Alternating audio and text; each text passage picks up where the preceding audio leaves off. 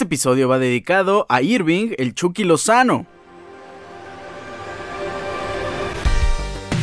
Es que Chucky está haciendo historia, logra ser campeón de la liga italiana, es el primer mexicano en hacerlo en absolutamente toda la historia. Chucky también ya salió campeón en Países Bajos, campeón en México, está rompiendo récords. A mí lo personal me encantaría verlo en un club de más envergadura que el Napoli. Mientras tanto ha hecho perfectísimas las cosas en su club en esta temporada y en Champions pues se quedaron cerca del sueño. Aún así Chucky es una pieza importante en el esquema del Napoli y desde acá lo felicitamos inmensamente por llenarnos de orgullo. ¿Cómo están? Hoy es viernes 3 de mayo, episodio número 209 de su programa Deportes, Ricardo Cerón Podcast. Yo estoy muy agradecido que estén acá, estoy muy feliz, muy contento porque llegue otro viernes y poder llevarles el deporte hasta sus casas, hasta la comodidad de sus celulares, hasta donde sea que estén escuchando esto y en la, y en la plataforma también que estén escuchando esto. Hoy vamos a comentar precisamente el campeonato de la Serie A, comentaremos también la previa de la final de la Copa del Rey entre Real Madrid y Osasuna que se lleva a cabo el día de mañana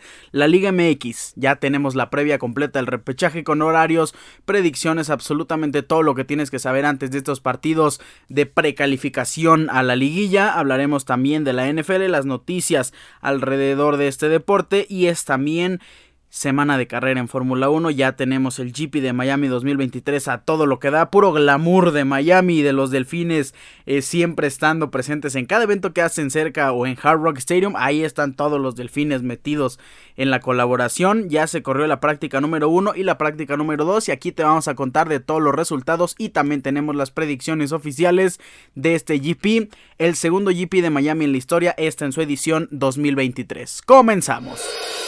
En el episodio anterior habíamos comentado lo que necesitaba Napoli para poder consagrarse campeón de Italia por tercera vez en su historia. Solo necesitaba sumar. La Lazio necesitaba que Napoli perdiera absolutamente todos los encuentros, que eran seis los que le quedaban, y ganar todos. Por ende, Napoli empata en contra del Udinese uno por uno y eso hace que matemáticamente sea imposible que alcancen al cuadro napolitano que desde 1990 no ganaba un título en, en Italia. Y ustedes pensarán, pues hablando de Napoli, pues se podría considerar como uno de los grandes, ¿no? Así con una eh, idea rápida de ver a Napoli sin tener el conocimiento previo de los títulos. Y no, pues Napoli en realidad es ganador, sí, pero solo tres veces ganador en su historia de la liga italiana. También otro club que nos sorprende es la Roma, que también tiene siete títulos. Por ejemplo, el Bolonia tiene más títulos que el Napoli, tiene siete. El Torino tiene siete. El Genoa, por ejemplo, es el cuarto más ganador en la historia. Y el Genoa está en segundo, en segunda división. Es ya ni hablar de los 19 títulos que tiene el Inter y el AC Milán. Bueno, y de la Juventus, 36 títulos en total, tienen 33 más, les hace falta una vida completa a los de Napoli para poder alcanzar a la Juventus de Turín. En fin, son cuadros bastante interesantes los campeones de Napoli, son cuadros que históricamente en 33 años leyendas no pudieron conseguir lo que la generación de 2023 ha logrado. Kabarashkelia, Víctor Oshimen, Chucky Lozano que jugó 31 juegos más que Oshimen, más que Kabarashkelia en esta liga. También está Piotr Zielinski, Sambo Anguisa, Lobotka. Qué buena media. Y ni hablar de Kim, que es uno de los jugadores que más nos ha sorprendido. Giovanni Di Lorenzo, el gran capitán, el escudo, el estandarte de este Napoli. Alexander Emeret en la portería. Oliveira como lateral izquierdo. Por ejemplo, desde 1990 el cuadro pues era eh, sólido, estable, comandado obviamente por Diego Armando Maradona, que Napoli no gana. Ha ganado en 87, en el 90 y ahora en el 2023. Es interesante lo que pasa con este Napoli, que yo estoy muy contento por ellos. La verdad, lo que a mí me gusta es ver a un campeón distinto. Ya habíamos visto en la temporada pasada al Milan, que había sido campeón después de tantas temporadas. Ahora llega este Napoli y está increíble que la Juventus no esté dominando en este periodo de años. Eh, pues la liga italiana. Todavía quedan cinco partidos y todavía queda también mucho por eh, competir en la liga italiana. Ya está definido el campeón, pero hay una pelea grandísima ahí en las siguientes posiciones. En la segunda posición la Lazio está peleando a tan solo un punto de la Juventus. Inter está a tres puntos de la Juventus que está en tercer lugar con 60.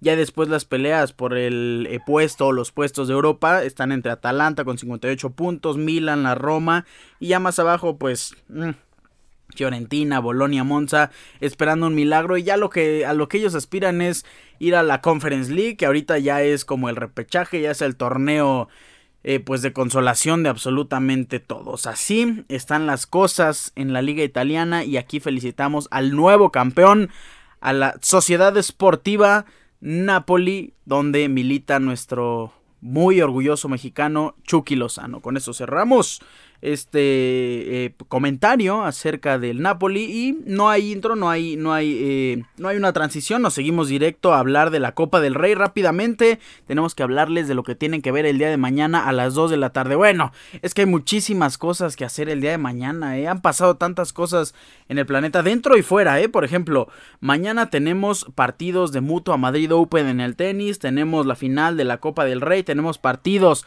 también de las ligas, fuera del mundo del fútbol, también tenemos mañana, hay que hablar de las cosas interesantes, mañana es la coronación del rey Carlos III, fuera del fútbol, repito, y fuera de los deportes, y hoy también es una fecha muy especial, ahorita que me estoy acordando, y es digna de mencionarse. El 27 de marzo del 2020 será una fecha recordada en la historia porque se declaró la pandemia por COVID-19 como emergencia sanitaria. El día de hoy, 5 de mayo, está terminando por fin y se está declarando ya como no emergencia sanitaria, pasa a ser una de las eh, enfermedades amenazantes como cualquier otra que tenemos ya en, en el curso de la historia humana. Pero el día de hoy, 5 de mayo, es un día que se tiene que recordar a lo largo de toda la historia. Regresando a la Copa del Rey, Real Madrid visita a los Asuna, como ya lo había dicho el día de mañana a las 2 de la tarde. Real Madrid buscará una Copa del Rey ya que no jugaba y no ganaba desde el 2014 no se lo pueden perder. Real Madrid va con absolutamente todas las intenciones de ganar, pero también va con la precaución, perdón, de no perder puntos en la liga, de cuidar a sus jugadores, porque ahora ya se fue hasta el tercer lugar el Real Madrid, está en un gran momento el Atlético y lo ha rebasado como segundo de la tabla en la liga española. Va a estar muy bueno el final de absolutamente todas las ligas en Europa. Y aquí se los vamos a llevar hasta su comodidad. Con esto cerramos el fútbol europeo y nos vamos a hablar de la Liga MX.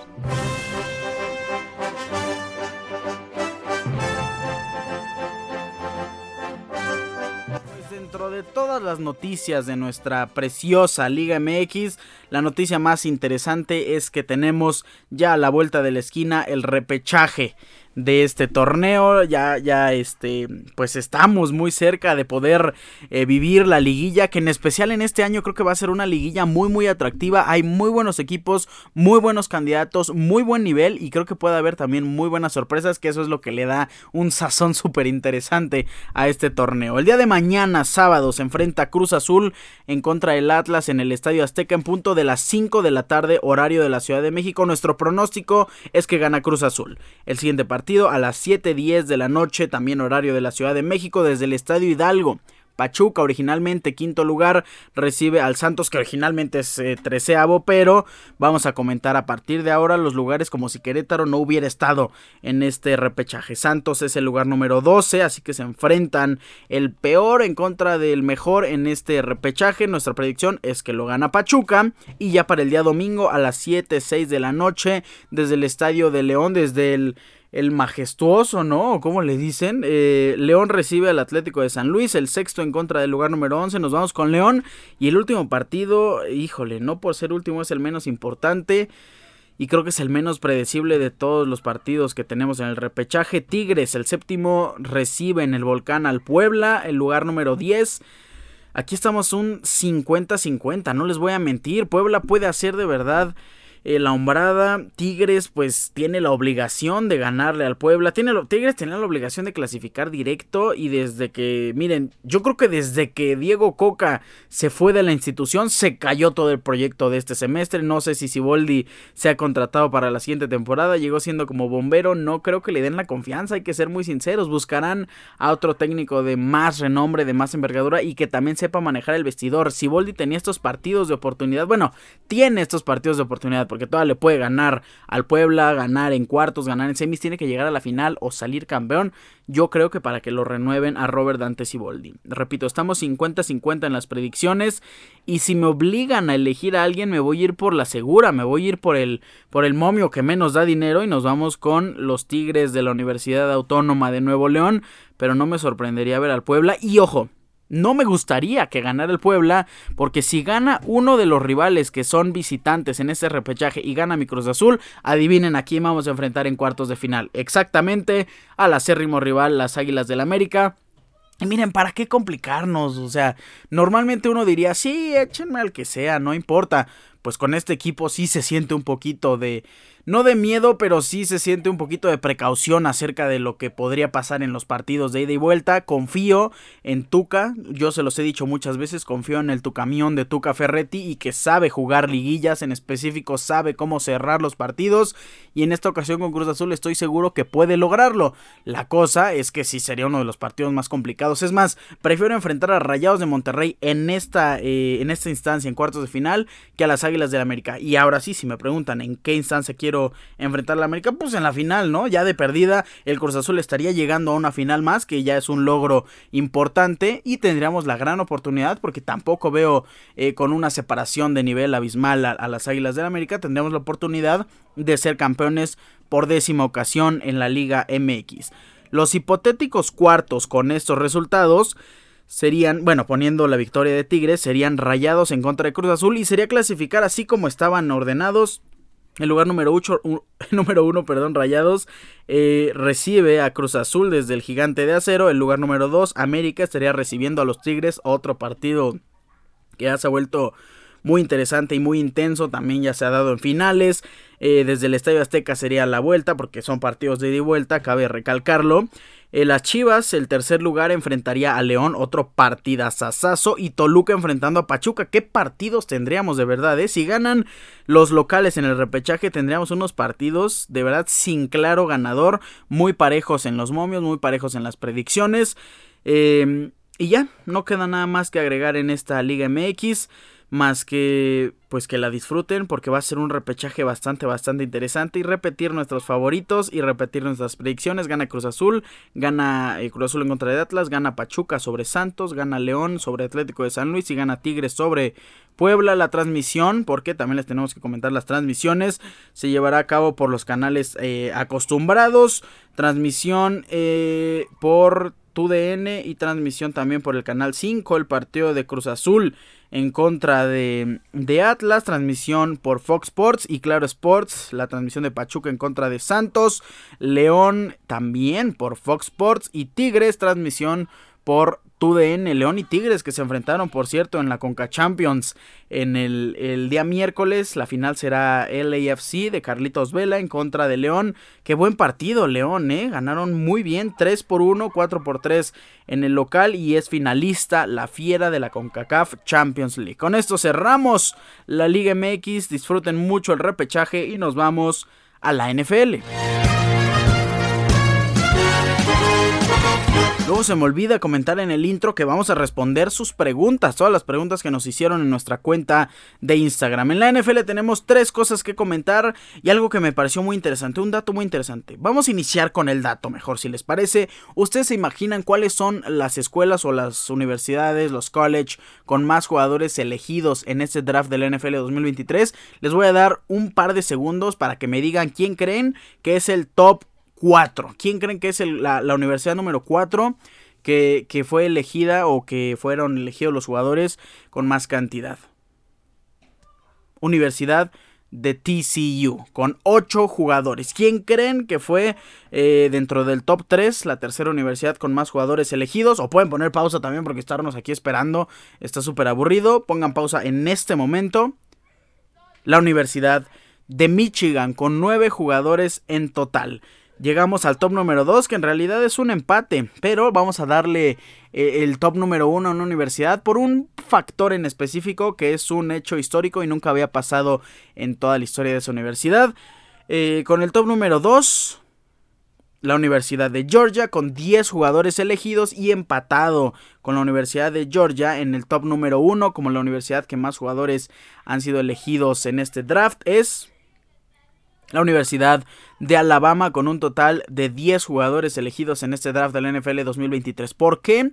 Vamos a darle el premio mayor a la Universidad de Alabama. En primera porque es su primer jugador en la historia elegido, hablamos de Bryce Young. Nunca había habido un jugador de Alabama elegido como primer pick general en toda la historia del draft. Y en segundo lugar, pues porque hay un jugador de Alabama sobre un jugador de la Universidad de Georgia. El primer jugador elegido de la Universidad de Georgia fue Jalen Carter hasta el pick número 9. Así que pues ya estamos ahí con Alabama como yo creo que la mejor universidad en este draft de la NFL 2023. Ahora sí, ¿qué noticias tenemos que comentar rápidamente en esta sección de la NFL? La primera es que Lamar Jackson oficialmente ha firmado su contrato. Recordamos el contrato que es de 52 millones de dólares por año, lo cual lo hace el jugador mejor pagado de toda la historia. No creo que le dure muchísimo porque ya vienen, ya vienen varios en la lista. Eh, los Chiefs firman una extensión de contrato con Jerry McKinnon. Y la última noticia que tenemos que dar es la renovación de los Giants con Dexter Lawrence, el defensive tackle. A mí me agrada muchísimo Dexter Lawrence porque está bien pachoncito, pero ya al momento de golpear ya es una bestialidad. Firma cuatro años, una extensión de cuatro años por 90 millones de dólares, 60 millones garantizados y esto adivinen, lo convierte, es correcto, en el defensive tackle mejor pagado de toda la historia. Es que es increíble vivir en estos tiempos donde los contratos ya son para ganarle al mejor pagado cada vez más. ¿Y qué nos espera en, dos años, tres años, no? Un contrato de quarterback de 80 millones eh, por año, ¿no? Estas son las noticias de la NFL y pronto vamos a llegar al análisis de los equipos. Esta es una noticia que también les quiero dar, una primicia que eh, vamos a comentar como va a haber un periodo sin, sin NFL con muchos training camps que son relativamente irrelevantes para esta sección. Vamos a hacer un análisis por equipo y por episodio del equipo o del roster que puedan tener año con año. Ya después, si se nos ocurre algo más interesante, vamos a irle agregando a cada equipo, a cada, a cada edición por episodio, algo más relevante de cada equipo, un equipo por episodio. Eso sí es importante de recalcar. Así que nos vamos a tardar 32 episodios en terminar este resumen por equipo de la liga de la NFL. Con esto cerramos este deporte y nos vamos a hablar de la Fórmula 1.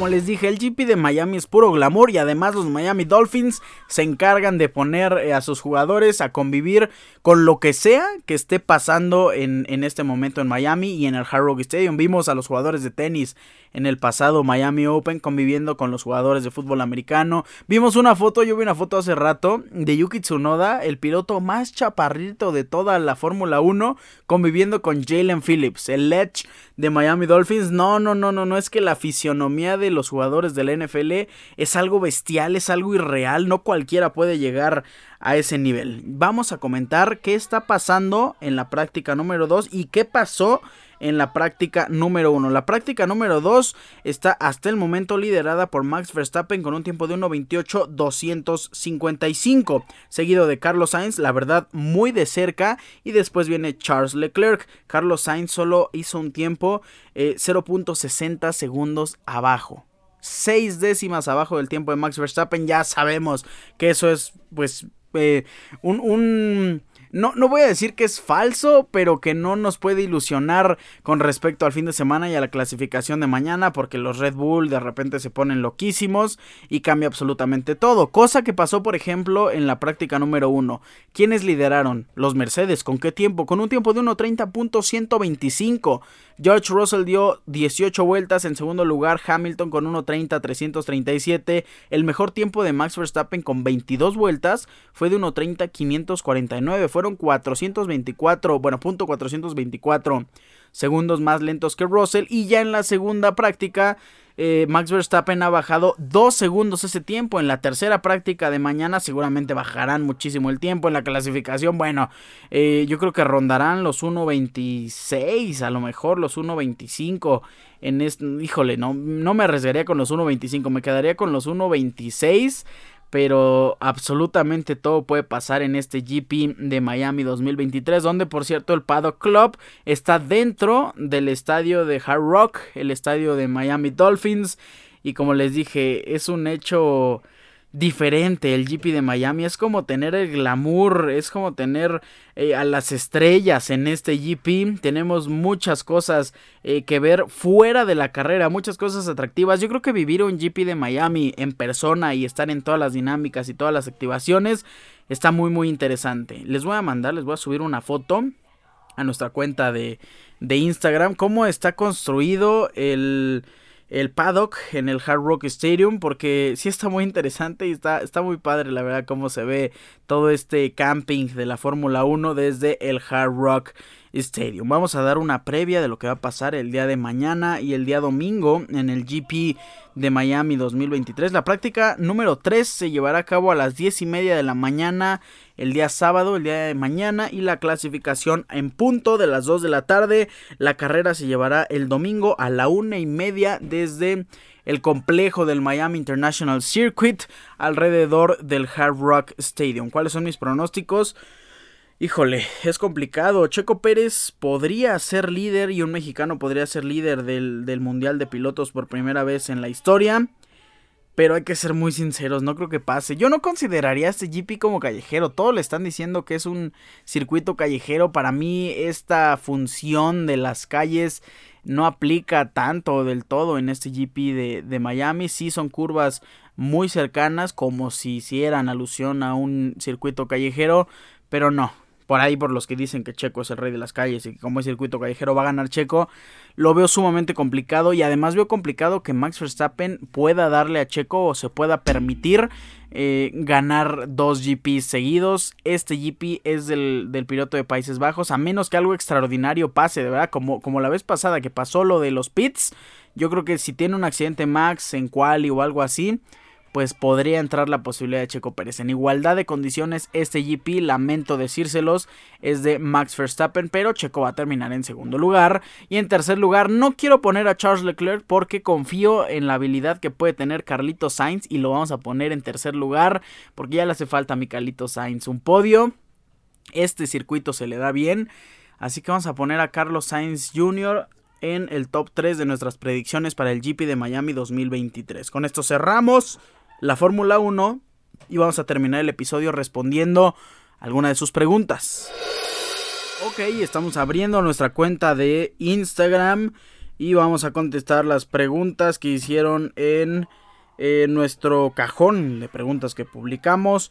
La primera, eh, ¿qué posibilidades reales tiene cada uno de los dos equipos de ser campeón? Eh, supongo que te refieres a la Liga MX. Híjole, para hacer un porcentaje no lo voy a hacer en este momento, pero ¿qué posibilidades reales tiene? A ver, Rayados de Monterrey, claro que tiene posibilidades reales por el, el, gran momento que tuvo durante todo el torneo. Terminar con 40 puntos no es cosa fácil. Rayados de Monterrey está teniendo un gran momento, tiene posibilidades reales. Es más, les voy a decir si tiene posibilidades reales o si de verdad esperan un milagro. Rayados tiene posibilidades reales. En segundo lugar está el América con uno de los mejores niveles de la Liga MX. No es algo desconocido que la clase de jugadores que tienen es que el tridente. Henry Sendejas y, Cabecita Rodríguez, Dios mío, qué tridente tan electrizante. Detrás de ellos Diego Valdés y detrás de ellos Álvaro Fidalgo y Richard Sánchez. Es que es de lo mejor, o yo creo que lo mejor de la liga, compitiendo directamente con Rayados, compitiendo directamente con León, con Tigres, con bueno, es que Chivas es un conjunto en. Es un, es un trabajo en, en conjunto, porque así que tengan muchos nombres, la verdad es que no. El América sí tiene individualidad, tiene calidad en equipo y además se entienden muy bien el América tiene muchas posibilidades reales de ser campeón en este torneo clausura 2023. Nos vamos con las Chivas, que, ay, es que yo me quedo con ese clásico nacional en contra del América donde jugaron deplorablemente. No estaba Alexis Vega, que es un artífice completamente, es el escudero de estas Chivas rayadas, es la piedra angular del proyecto. Y si, y si está Alexis Vega en buen nivel, sabe cómo comandar estas Chivas y sabe cómo hacer que todos en conjunto sumen para poder ganar. Chivas clasificado en tercer lugar, claro que tiene posibilidades reales.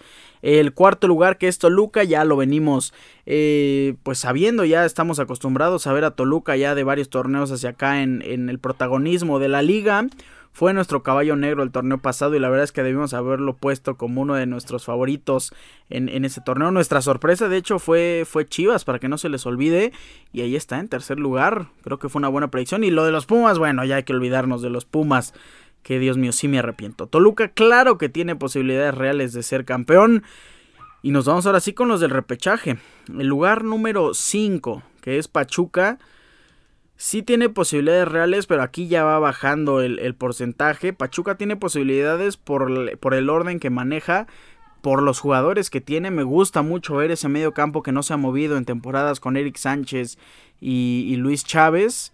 Pero híjole, es complicado con Pachuca porque juegan un partido bien, un partido mal, dos bien, luego uno mal, luego uno bien, luego dos mal y Pachuca por eso termina en quinto lugar. Que a ver, terminar en quinto lugar tampoco es poca cosa. Quedaron a un pasito de clasificarse directo, solo a un eh, descalabro del, del, Toluca, un tropezón que no pasó, pero al final Pachuca estaba ahí, estaba en posibilidades. Pachuca tiene posibilidades reales de ser campeón.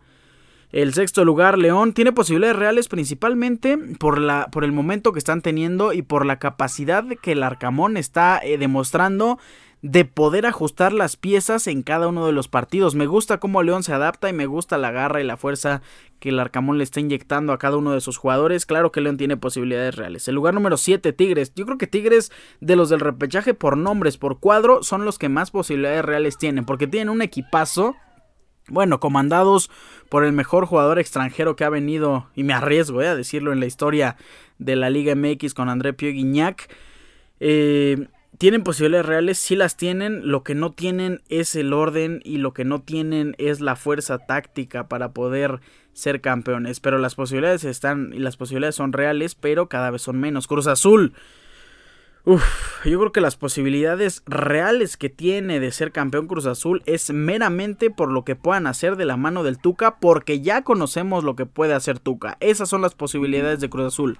Porque si hoy me dices eh, nombre por nombre, va a vencer al América, va a vencer a Rayados y después va a vencer a León y luego se va a enfrentar, no sé, en la final a Chivas o, o a América y Rayados, pues no, por nombres la verdad es que no tenemos la posibilidad. Si me pones una comparativa de 11 contra 11 eh, con Cruz Azul, pues se nos van, no sé, eh, 3, 3 en contra de, de 8 de, del América o de Rayados de Monterrey. Así que Cruz Azul son mínimas y son tácticas más las posibilidades reales que tiene. Atlas, el lugar número 9, tiene posibilidades porque ya sabemos lo que puede hacer con un eh, cuadro pequeño.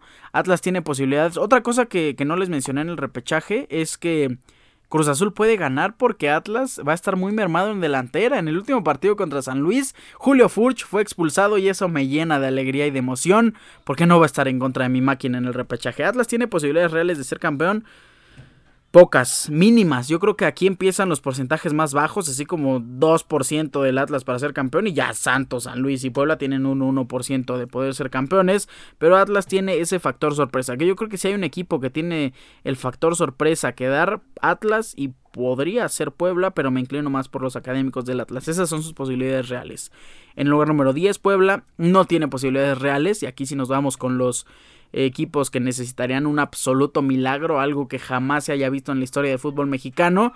Eh, Puebla no tiene posibilidades reales de, ser campeón porque en realidad todo lo que se le ha visto al Puebla se le ha visto a otros equipos en una mejor calidad. Atlético de San Luis, el lugar número 11, pues está ahí eh, no de churro, pero sí está ahí con pocas eh, habilidades y con pocos méritos. Clasificar el lugar número 11 ya, ya te quedarías fuera en los siguientes torneos después de, que desaparezca el, el, repechaje. Así que San Luis no, no tiene posibilidades reales. Y Santos, bueno, Santos estaba fuera de la liguilla, bueno, del repechaje. Santos estaba fuera de esto en el lugar número 13, así que Santos obviamente no tiene posibilidades reales no tiene buenos jugadores que le puedan dar impulso a las estrellas, por así decirlo, a Doria, a Mudo Aguirre que podría tener eh, Santos. Santos es un equipo para dar la, híjole, yo creo que la gran sorpresa si es que la da en el repechaje contra Pachuca y porque es a un partido. Pero después Santos siendo último lugar eh, enfrentando a Rayados, por ejemplo, si gana Santos, pues no, me parece imposible que Rayados pueda perder y además en una serie de dos partidos en contra de, los Guerreros de Santos. Así que para responder tu pregunta, ahí están los equipos que, que, que tienen posibilidades reales de ser campeón. Son los primeros Eh, nueve lugares, el 10, 11 y 12 no tienen posibilidades reales. Eh, ah, mira, predicción. ¿Quién será campeón este fin de semana? Ay, pero de... Ah, ¿quién será? Ya, ya, ya entendí la pregunta. En las ligas, en las ligas europeas. Em, el Barcelona, el Barcelona va a ser campeón en este fin de semana. El Barcelona, si suma 3, si suma 2, todavía no puede ser campeón matemáticamente. Eh, tendría que perder todos los partidos que le quedan, sumar 2 puntos. Y el Atlético de Madrid ganar absolutamente todos. Y así serían campeones los colchoneros. Pero no va a pasar. Y de hecho el Barcelona tiene un partido muy interesante. El Barcelona se enfrenta eh, en el clásico de Cataluña, se enfrenta al español. Y si gana, si suma tres puntos, el Barcelona sería campeón de la Liga de, de España. Creo que sí puede pasar. Creo que el Barcelona, el Barcelona va a ser campeón este fin de semana. Y eh, en la Liga de Francia no, la Liga de Francia está pues no pareja, pero todavía no hay claro dominio del Paris Saint Germain. La que sí está pareja es la, es la Bundesliga. Eh, nos, ¿Quién nos hace falta? La Premier League, híjole, la Premier League podría decir que Manchester City ya va a ser campeón, pero matemáticamente no puede ser campeón este, este siguiente, esta siguiente jornada. Eh, ya, ya le saca de diferencia un punto al Arsenal, todavía con un partido menos, así que Manchester City más líder que nunca. Y creo que esas son las cinco mejores ligas. Solo el Barcelona va a ser campeón este fin de semana o en la siguiente jornada. Y si no me equivoco, en la siguiente jornada de la Eredivisie, Feyenoord puede ser campeón, pero si gana y si el PSV pierde, si no me equivoco. Esas son las eh, mándenme un comentario por si me equivoqué. Pero esos son los requisitos que necesitaría el Feyenoord de Santi Jiménez, que por cierto también recibió premio al jugador del mes. Y que por cierto, en el 11 de los jugadores del mes del Eredivisie, también sale Jorge Sánchez sorpresivamente como lateral derecho. Y eh, obviamente nuestro bebote. Así que si Feyenoord gana y PSV pierde, Feyenoord es campeón. No creo que PSV pierda, no enfrenta al Ajax o al AZ Alkmaar, que son los que podrían dar la campanada más segura. Pero eh, no, no, no es cierto, pero nada. PSV creo que no va, no va a perder y Feyenoord creo que sí va a ganar, pero no va a poder ser campeón. Así que, ¿quién creo que solo va a ser campeón este fin de semana? Creo que solo va a ser el Barcelona en la Liga de España. Eh, favorito para ganar la Champions. Eh, el favorito, eh, estadísticamente o matemáticamente, el favorito es el Manchester City. Mi favorito para ganar la Champions es el Real Madrid. Así la respuesta. Eh, la siguiente, verás la pelea del Canelo. Ay, sí, sí voy a ver la pelea del Canelo Álvarez. Obviamente voy a ver la pelea de Canelo Álvarez. Perdón, me distraje con, otra pregunta. Está buena la siguiente pregunta. Eh, sí, vamos a ver Canelo versus Ryder. No esperen algo sorprendente. No esperen que gane Ryder. Porque es otro de los rivales que son asequibles para Canelo. Que se han enfrentado también a, competentes eh, rivales que pues no le han dado mucha pelea, no sé por qué dije competentes eh, a Canelo Álvarez, así que pues ahí vamos a estar viendo la pelea de Canelo, no sé en cuántos rounds lo va a noquear, pero de que gana, va a ganar el Canelo Álvarez. Em, siguiente pregunta, Haaland, balón de oro. Pues sí, ¿contra quién está compitiendo? Contra Mbappé, que es líder de goleo en la Liga de Francia, pero pues vaya, el máximo goleador en la historia de una temporada de la Premier League en su temporada de debut de de la Premier, pues no, no existe competencia alguna. Messi, que es el líder de asistencias con el Paris Saint Germain, que se dice que ya no renueva con el PSG, puede regresar al Barça. Claro que no, Karim Benzema se ha caído. ¿Contra quién más compite? No sé quién está en el tope. Vinicius Junior, que creo que podría ser un balón de oro en el futuro, pero en esta temporada no. Desde, desde aquí les puedo decir que esta pregunta, muy buena pregunta. Eh, sí, les puedo decir que Haaland va a ser ganador del balón de oro. No se le ve cómo Haaland pueda bajar este grandísimo nivel eh, de, que está teniendo en el, Manchester City. Haaland, balón de oro, sí. Eh, ay, 11 minutos. Eh, una última. Eh, nada más porque esta la leí estaba buena. Objetivamente, Manchester City o Real Madrid. Un saludo. híjole, objetivamente. Vamos a hablar de números en, este, en, esta, en esta pregunta. Y para eso estamos recurriendo a la página oficial de la UEFA, donde vamos a dar una, una respuesta objetiva. Real Madrid sumó 13 puntos en la tabla de posiciones y Manchester City 14. Si lo vamos sumando como de a puntos, o sea, de quién tiene la ventaja, uno, un punto por un punto, ahí el, el Manchester City lleva un punto. Eh, si nos vamos con los goles anotados en las estadísticas por equipo, el Real Madrid tiene 25 y el Manchester City tiene 26, empatado con el Benfica. No se dejen llevar solo por los goles, porque en teoría Benfica sería favorito en este rubro sobre Real Madrid, sobre Bayern, sobre Liverpool, sobre Napoli, pero vamos a darle otro puntito al Manchester City. En la posesión del balón, Real Madrid tiene más posesión. Vamos a darle un puntito al Real Madrid. En la precisión en los pases, Real Madrid tiene una precisión del 90,4% sobre el Manchester City que tiene 90,3%. Así que le vamos a dar su respectivo puntito al Real Madrid. Eh, los duelos ganados, Real Madrid tiene 116 duelos ganados, así que vamos a darle su puntito porque tiene más que el Manchester City. Quien tiene más duelos ganados es el Inter de Milán con 146. Eh, en los balones recuperados, aquí eh, el mejor equipo en balones recuperados.